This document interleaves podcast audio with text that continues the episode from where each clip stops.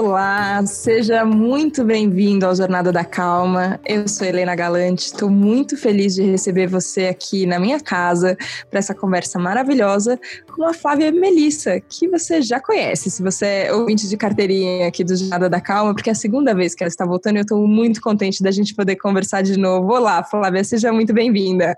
Gratidão, querida, pelo espaço. Eu também estou muito contente. Eu acho que é um momento bem oportuno para a gente trocar essas ideias. A primeira vez foi tão gostosa, teve tanta gente, né, que trouxe um feedback positivo que eu acho que tem tudo para trazer novas reflexões nesse momento tão especial, né, que a gente está vivendo. Gratidão pelo espaço mesmo. A gente conversou em setembro de 2019, a gente está agora em maio de 2020, parece que passou uma eternidade entre uma coisa e outra. O episódio era o episódio 13, Jornada da Calma era um bebê ainda. É, foi sobre como lidar com as emoções e hoje a nossa ideia é conversar um pouquinho sobre o livro novo que você está lançando, 365 Dias de Gratidão. E a primeira pergunta que eu tinha pensado era: dá para sentir gratidão no meio desse caos que estamos vivendo? Mas eu comecei hoje o dia pensando, hoje eu vou conversar com a Flávia. Eu já estava grata que eu falei, não, tem que dar para sentir, não é possível. Com certeza. É que sabe o que acontece, Helena? Quando a gente pensa em gratidão, a primeira coisa que vem é a palavra obrigado. Quer dizer, é, gratidão. Eu estou te agradecendo por alguma coisa. Então, a gente pensa nessa palavra como uma substituição de um obrigado, como um agradecimento mesmo de algo que eu recebi. E a minha proposta, assim como a proposta de muitas pessoas que vêm estudando os efeitos é, fisiológicos de estados mentais positivos, a gente tem aí a psicologia positiva e tantas outras vertentes que trazem realmente a importância de desenvolvermos recursos internos. Então, quando eu falo de gratidão, eu não estou falando tanto do momento em que eu agradeço por algo que eu recebo, mas é quase como se fosse um ponto de vista em relação à vida. E ponto de vista no sentido bem literal mesmo. O que é o ponto de vista? É o ponto em que eu estou no momento que eu observo alguma coisa. Tem uma frase que é muito significativa que diz assim, né, que as coisas elas não têm sentido, a não ser o sentido que você dá a elas. Então, eu acredito que, do ponto de vista da gratidão, este é um recurso interno, assim como a compaixão, como a caridade, como a coragem, como empatia, que são recursos internos que ajudam a gente a ampliar o nosso campo perceptivo e enxergar coisas que, num primeiro momento, a gente não enxerga. E quando eu penso é, numa necessidade cada vez maior que a gente tem de desenvolver resiliência diante da vida, e eu acho que essa palavra é uma palavra muito forte, principalmente nesse momento em que a gente está vivendo essa condição de isolamento, né? Porque é esse o cenário no qual a gente grava esse podcast. A questão da resiliência aparece muito como uma ferramenta de mais do que sobrevivência a tempos difíceis, mas uma ferramenta de adaptação na qual é, você consegue aprender com os seus desafios, é, através da qual você consegue superar melhor os momentos difíceis. E a gratidão entrando como recurso nessa história traz realmente uma possibilidade muito grande da gente elevar o nosso estado emocional, a gente é, se conectar de uma forma diferente com o nosso momento presente, despertar a nossa atenção para coisas que do ponto de vista biológico é assim mesmo que acontece, né? O cérebro ele funciona como um velcro para situações difíceis e como teflon para coisas boas. Daí né? é assim mesmo, porque essa é a função adaptativa do nosso cérebro, da nossa estrutura cerebral. Mas assim como qualquer outro recurso treinar essa habilidade da gratidão para ser implantada no nosso cérebro para ampliar a nossa visão das coisas e principalmente trazer uma quietude, uma calma maior, que é o que a gente precisa para lidar melhor com os desafios da vida, né? Agora, quando você fala de recurso, eu fico pensando assim, porque é um, é um recurso que a gente treina para ele ficar um pouco mais disponível, porque às vezes ele está meio guardado lá no fundo da gaveta, né? E a gente esquece. E eu tenho a sensação que quando a coisa aperta, quando a água bate na bunda mesmo, a gente lembra dos recursos que a gente tem. É, eu, em momentos muito difíceis, é, eu já consegui, às vezes, acessar com mais facilidade uma gratidão que é por poucas coisas, que é por menos. Assim, ó, não, não precisa de muita coisa para eu acessar. Mas parece que era um momento que eu estava muito focada, muito concentrada, porque sabe quando você sabe que o bicho está pegando? Então, agora que o bicho está pegando, a gente lembra disso e acessa. Mas às vezes, quando a gente está no morno, sabe? Não está nem tão ruim, mas também não está tão ótimo, você está um pouco ali no morno, parece que isso não fica tão claro, a gente não lembra tanto. Como é que a gente consegue lembrar nesse momento que não é o momento do desespero, é o momento do ah, é, ah, assim, né? Como é que como a gente lembra de usar esse recurso nessa hora? Eu sinto que esses momentos mornos que você mencionou são aqueles momentos em que a gente está mais profundamente imerso na ilusão da qual é feita a vida, né? A ilusão de que eu tenho pensado muito sobre isso, esse, esse cenário de pandemia realmente tem trazido um processo de reflexão e de reinvenção pessoal muito grande para mim. É, eu sinto que a gente está sendo convidado, enquanto humanidade, a refletir sobre aquelas coisas que a gente meio que age no piloto automático. Por exemplo, eh, você tem uma reunião no dia seguinte, então você coloca o seu despertador para sete horas da manhã ou seis e meia da manhã do dia seguinte, sabendo que todas as noites quase 300 mil pessoas no mundo morrem dormindo. E a gente coloca o despertador como se fosse certo que a gente vai acordar no dia seguinte, né? A gente programa uma viagem a gente compra passagem com toda a confiança do mundo de que a gente vai conseguir fazer essa viagem.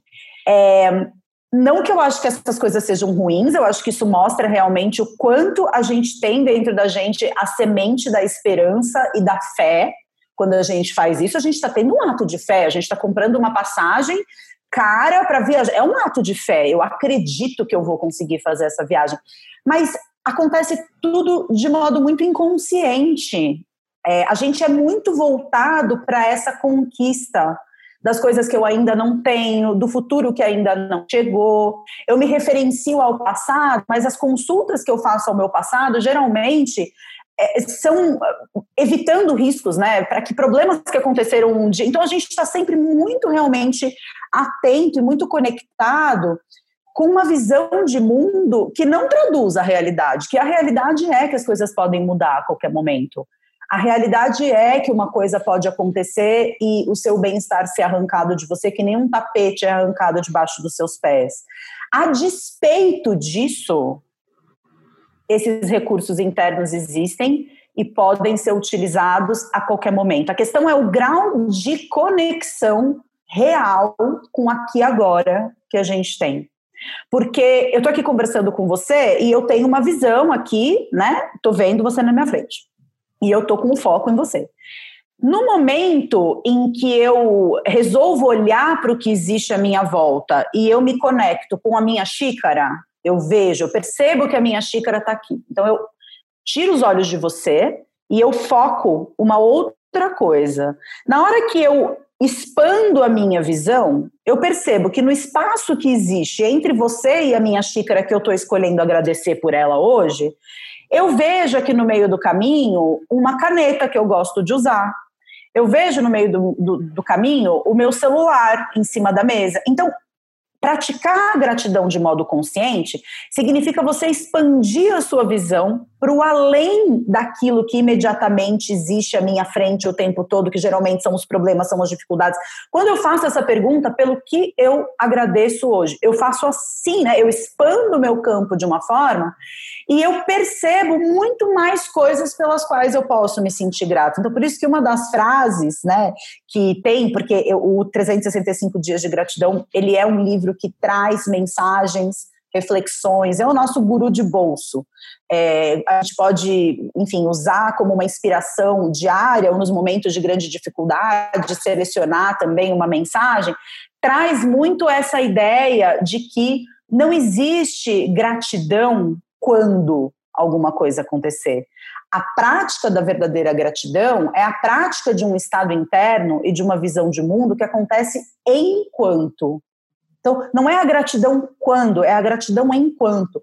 E para o pessoal que estiver comprando né, o livro na pré-venda, quando eu estava pensando nesse momento que é tão especial, que mostra para as livrarias o projeto de um livro, é um momento meio de limbo em que o livro ainda não existe fisicamente, ele está né, no processo de ser é, publicado, impresso, distribuído e as vendas começam. Então, esse momento de pré-venda é esse momento em que as pessoas podem é, participar desse processo, mas sem receber o livro imediatamente. Eu pensei em algo assim bem especial é, para estimular né, esse momento, que é justamente um curso que se chama Vivendo a Gratidão na Prática, que é um curso de sete dias de duração, em que ao longo de uma semana, através de vídeos, através de práticas, de exercícios, é, as pessoas podem aprender o caminho de começar a entender como é que eu faço para desenvolver essa visão de mundo.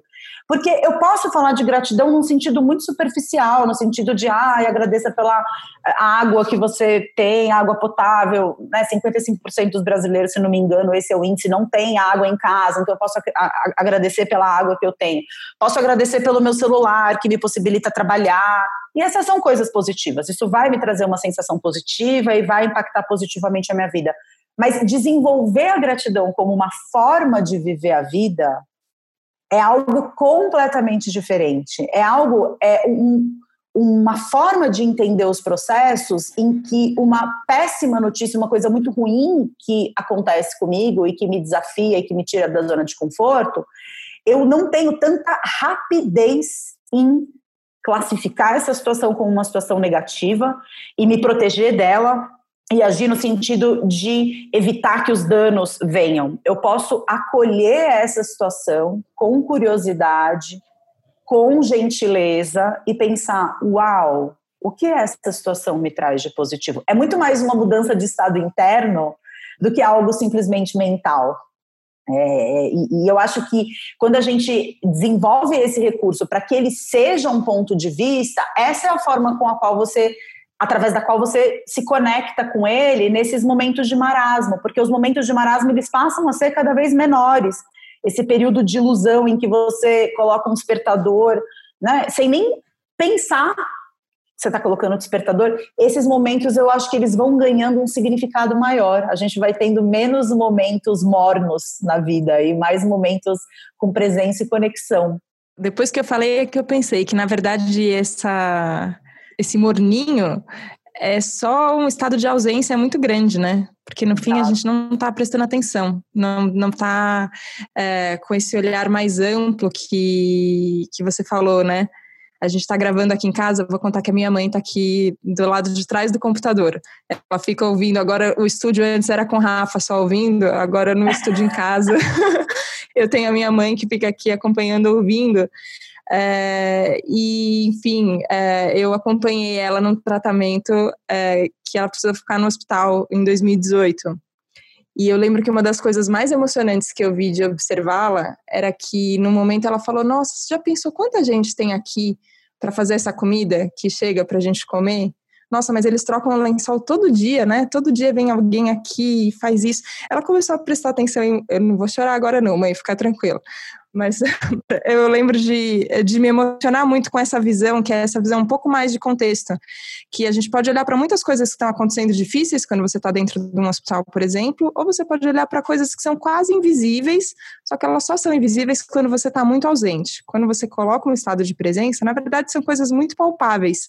E o que eu tenho sentido agora é, diante de, enfim, de todas as dificuldades que são tremendas e, e eu sempre busco falar disso com muita ah, com muita cautela, porque eu sei que, que as dificuldades são muito diferentes para as pessoas, dependendo do contexto onde cada um vive, é, e de forma nenhuma isso é para minimizar nada do que ninguém está passando, mas eu tenho sentido uma, abertura geral para prestar mais atenção nessas coisas. Assim, eu tenho visto as pessoas agradecendo mais pela pessoa que está no mercado, que continua trabalhando, porque afinal, se ela pode fazer as compras ainda, é porque tem alguém no mercado. É, se agradecendo mais pela pessoa que faz o conserto do, da luz, se acaba a luz na sua casa e aí volta a luz, você você tá mais aberto a isso. Eu acho que a gente tem, eu estava vendo até que você comentou assim de um, de um, parto de uma nova humanidade, né, que a gente está vivendo é, e que dói, é complicado, é difícil, mas eu acho que de uma certa maneira a gente está conseguindo um pouco mais se abrir. E eu acho que é abrir, se abrir para essa visão de mundo, eu acho muito legal a gente tá começando um ano agora, e eu achei essa proposta do livro de ser 365 dias, a nossa cabeça funciona muito no período de ano, né? Então agora eu tenho Sim. um ano que eu vou fazer isso aqui agora. É, eu fico pensando como é que. Como você enxerga, assim, se a gente praticar mais esses recursos, se a gente praticar mais essa visão de contexto, o que, que pode acontecer? Não, não o que vai acontecer, mas o que, que pode acontecer? O que que, e você tem é, a oportunidade de observar muita gente de perto que você acompanha. O que, que acontece na vida de alguém quando a gente coloca isso para rodar? Helena, você sabe assim, né? Eu sempre tive assim uma sensação, falando muito de, né, sensação mesmo, não não tão mental, não tão elaborada, não tão, enfim, de que alguma coisa ia acontecer durante a minha jornada de vida. Eu sempre tive essa sensação, sempre. E muitas pessoas também dizem isso, muitas pessoas têm compartilhado comigo. É, parecia que a minha vida me preparou para esse momento, de repente eu entendi. E assim, pessoas que vinham num sofrimento ou que vinham num processo é, de sofrimento e que diante dessa situação que está acontecendo, essas pessoas elas começaram a, entre aspas, vamos usar entre aspas essa palavra, né? Melhorar no sentido de se sentirem mais motivadas, no sentido de serem mais consistentes com os hábitos positivos que elas sabem que fazem sentido de serem adotados. E eu, eu acho que assim, assim que a pandemia veio, o que eu vivi pessoalmente, vivo até hoje, porque isso não é algo simplesmente passageiro, é um grande processo de luto porque eu tinha planos para o ano de 2020, eu tinha planos para o ano de 2021, eu me organizei de uma forma esse ano, eu até brinco, falo, gente, a culpa da pandemia é minha, porque eu nunca sou essa pessoa organizada que organiza mês a mês tudo que vai fazer durante o ano. Em novembro do ano passado, meu 2020 estava no papel. Eu falei, é culpa é minha, eu fiz isso pela primeira Nunca mais faça isso, Flávia, por favor. Nunca mais.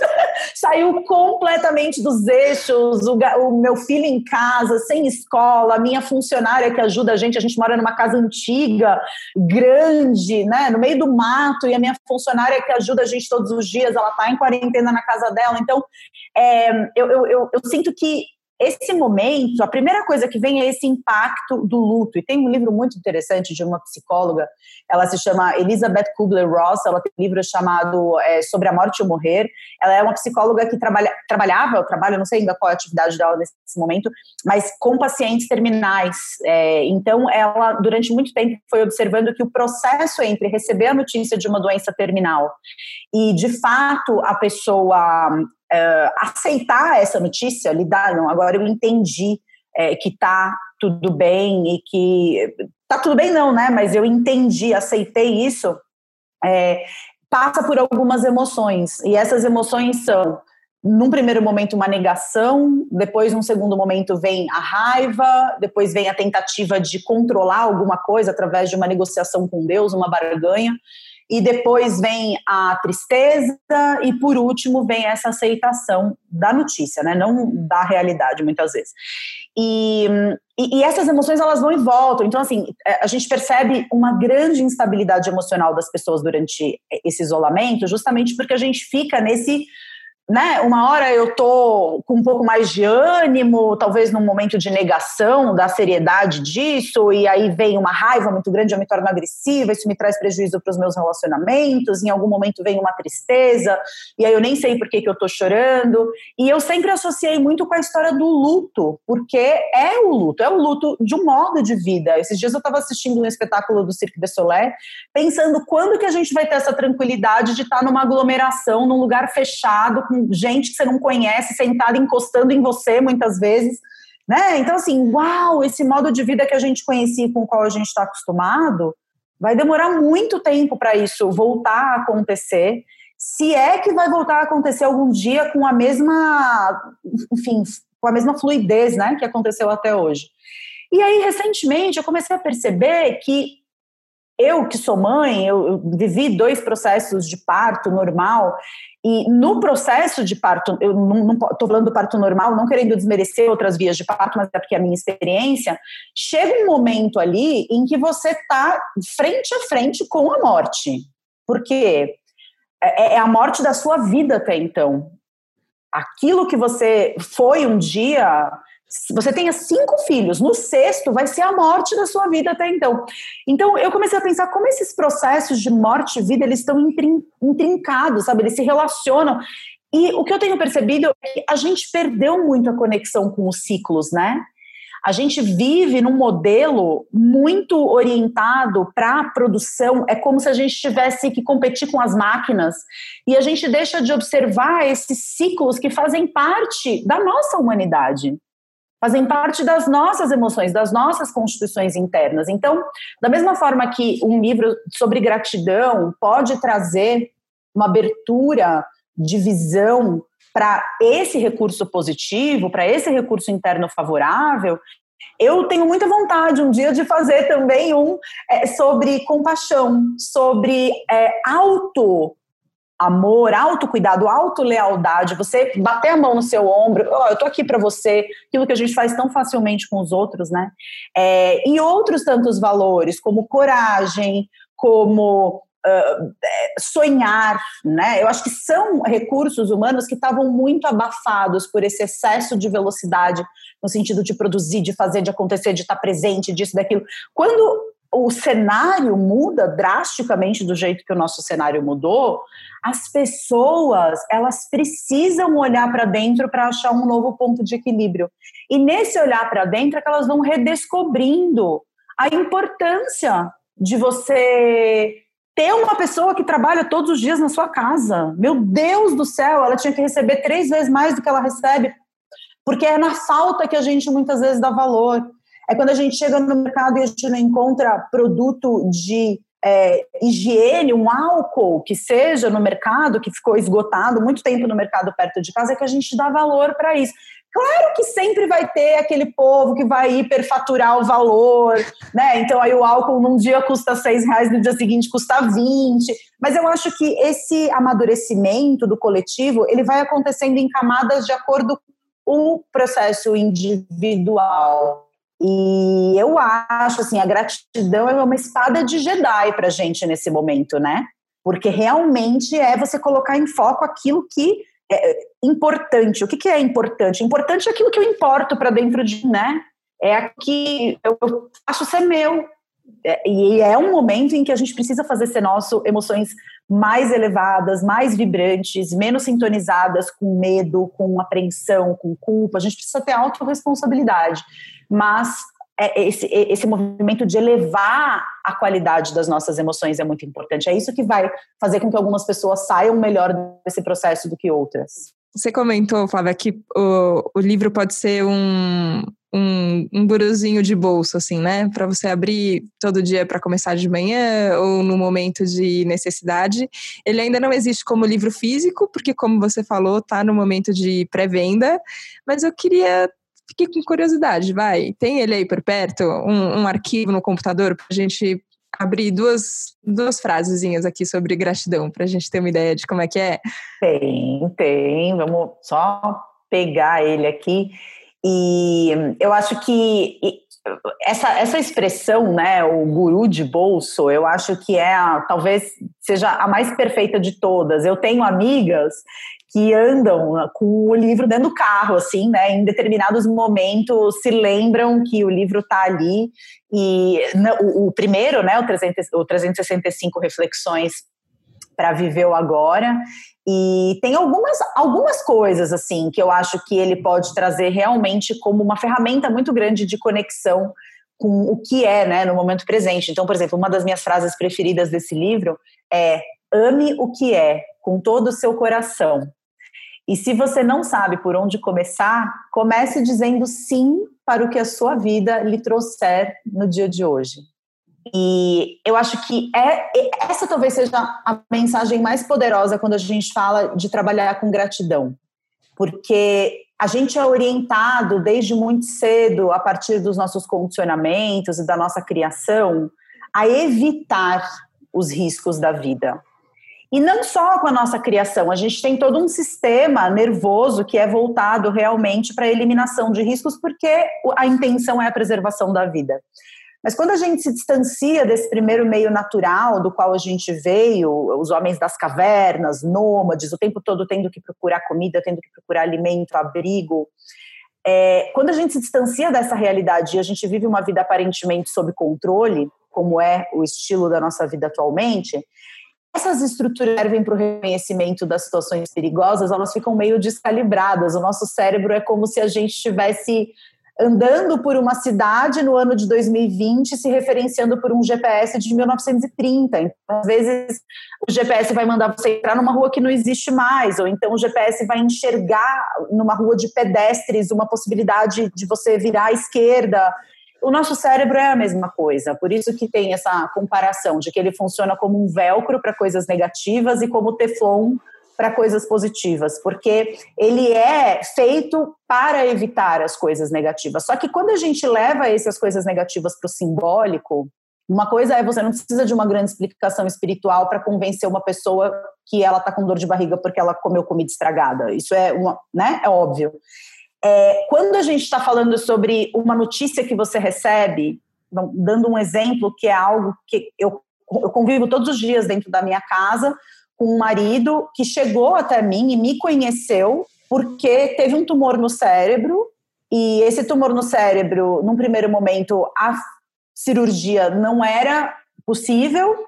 É, ele se reinventou, reinventou o próprio estilo de vida, começou a olhar para questões mais do seu bem-estar, da sua qualidade de vida, da sua saúde, me encontrou gravando vídeos sobre meditação para o YouTube, me conheceu, passamos pela cirurgia, faz cinco anos que ele está em remissão, então, em tese, a chance dele ter um tumor no cérebro é exatamente igual à chance de qualquer um de nós, né, ter um tumor no cérebro. E assim, e aí, foi uma coisa ruim? foi desagradável, foi desconfortável no momento em que aconteceu. Mas, poxa vida, a nossa vida só existe hoje por conta desse tumor no cérebro. Os meus filhos só existem por causa desse tumor no cérebro. A gente sabe todo o meu momento presente. O meu trabalho só existe porque um dia ele teve o tumor no cérebro. Que eu não teria condições de trabalhar com o que eu trabalho se eu não tivesse o apoio dele.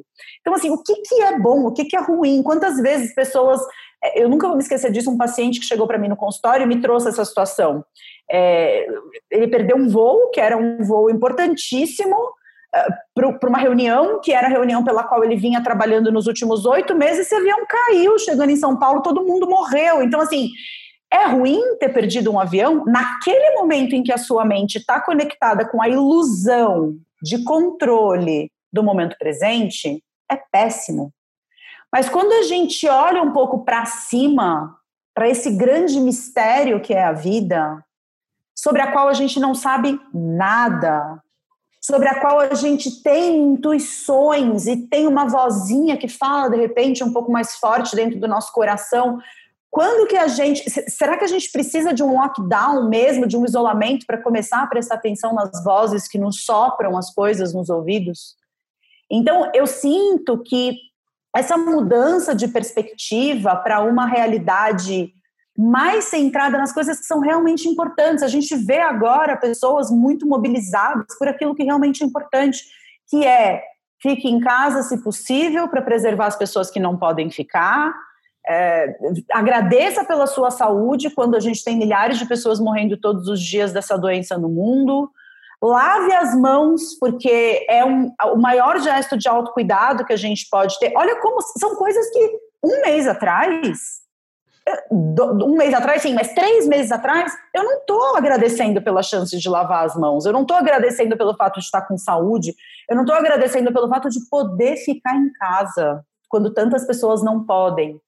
Eu sou muito, assim, é, eu tenho sempre um cuidado muito grande também de falar dessa forma, porque eu não quero parecer Uh, que eu estou romantizando o vírus, ou nossa, o Covid é o Messias, como tem muita gente né, que enxerga dessa forma e não está também na minha, no meu espectro julgar ou não essa visão. Mas a minha visão não é uma visão de romantização do vírus. Eu pratico a gratidão e a resiliência já há muitos anos. O meu primeiro desafio que eu conduzi na internet sobre gratidão foi no ano de 2012. Então, são oito anos que é um valor que já faz parte do meu dia a dia, já faz parte da minha vida familiar, agradecer, escolher um momento do dia, todos os dias a gente agradece cada um. Meu filho Gael faz isso, olhar uma coisa positiva que aconteceu no dia e agradecer por ela, agradecer pelo, pelo alimento que chega na nossa mesa.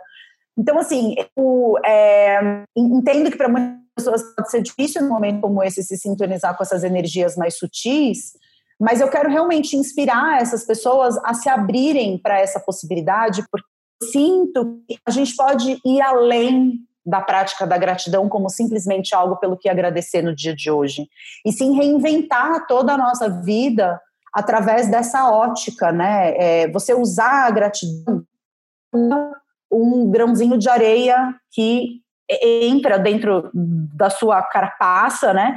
E, e, faz uma pérola. Se a gente consegue pegar uma situação difícil na nossa vida e ressignificar essa situação e aprender algo com ela e conseguir agradecer por isso, é como se a gente tivesse criado a nossa própria pérola.